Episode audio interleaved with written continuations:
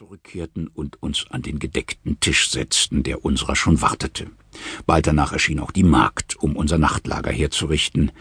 Ein paar nach oben gekehrte Stühle gaben die Schrägung, eine Schütte Stroh ward ausgebreitet und zwei große rote Deckbetten, deren jedes mich an eine dicke wulstige Päonie gemahnte, vollendeten den Hoch- und Tiefbau, darin wir eine halbe Stunde später versanken.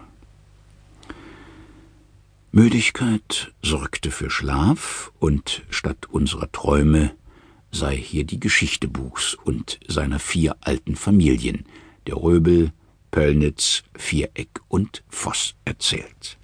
Zunächst ein Wort über die Röbels. Die Röbels kamen etwa gleichzeitig mit den Askaniern in die Mark und gehörten einem Geschlecht an, das sehr wahrscheinlich von der am Müritzsee gelegenen Stadt Röbel im Mecklenburgischen seinen Namen führte. Schon im Landbuche von 1375 genannt, waren sie später im Norden und Nordosten von Berlin ansehnlich begütert und besaßen allda die samt und sonders im jetzigen Niederbarnemschen Kreise gelegenen Ortschaften Schönfließ und Schöneiche, Birkholz und Blankenburg, Wartenberg, Hohenschönhausen und Buch. In teilweisem Besitze dieses letzteren finden wir sie schon vor Beginn der Hohenzollerschen Zeit, aber erst um 1541 kam das ganze Dorfbuch in ihre Hände. Das war unter Hans von Röbel. Derselbe war kurbrandenburgischer Rat und gehörte mit zu den eifrigsten Anhängern und Beförderern der Reformation. Eben desselben Geistes waren seine zwei Söhne Joachim und Zacharias von Röbel, von denen der erstere, der mit einer Hedwig von Krummensee vermählte Joachim, die freundschaftlichsten Beziehungen zu Philipp Melanchthon unterhielt. Diese Beziehungen waren derart, dass der Reformator, und zwar allem Anscheine nach wiederholentlich, auf Besuch nach Buch kam und zwei Kinder Joachims von Röbel über die Taufe hielt.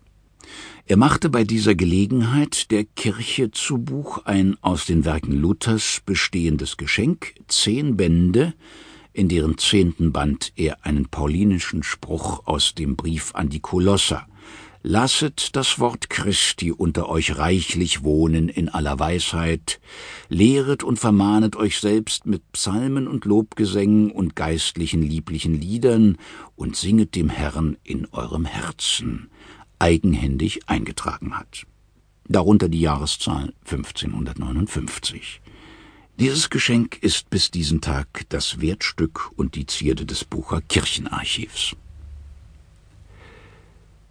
Joachim von Röbel war aber auch ein Kriegsheld und brachte es zu den höchsten militärischen Ehren in brandenburgischen, sächsischen und zuletzt auch in kaiserlichen Diensten.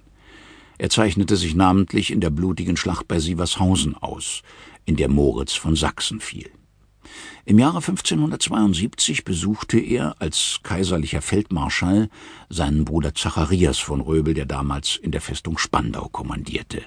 Bei dieser Anwesenheit verschied er im 57. Jahre seines Alters und ward in der Spandauer Nikolaikirche beigesetzt. Drei Jahre später, 1575, starb auch sein Bruder. Ein beiden errichtetes Denkmal bewahrt ihren Namen in eben genannter Kirche.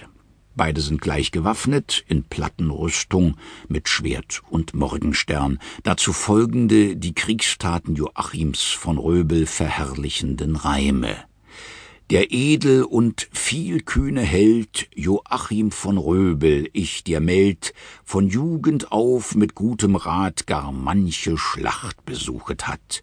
In Holstein, Fünen, Kopenhagen, in Ungarn, Frankreich tat er's wagen, der Graf von Oldenburg sein Mut gespürt, der Sachs ihm auch war gut, zum Wacht und Rittmeister ihn macht. Feldmarschall ihn vor Magdburg bracht, Klaus er auch half nehmen ein, in Ungarn Feldmarschall sollt sein. Feldmarschall im Braunschweiger Land war er, braucht ritterlich sein Hand. Da Herzog Moritz fiel, der Held, Feldmarschall er war kühn im Feld, Feldmarschall er vor Gotha kam, Kurfürst August ihn mit sich nahm. Ein Sohn dieses Feldmarschalls Joachim von Röbel war Ehrendreich von Röbel, der neben Stipendien und anderen zahlreichen Stiftungen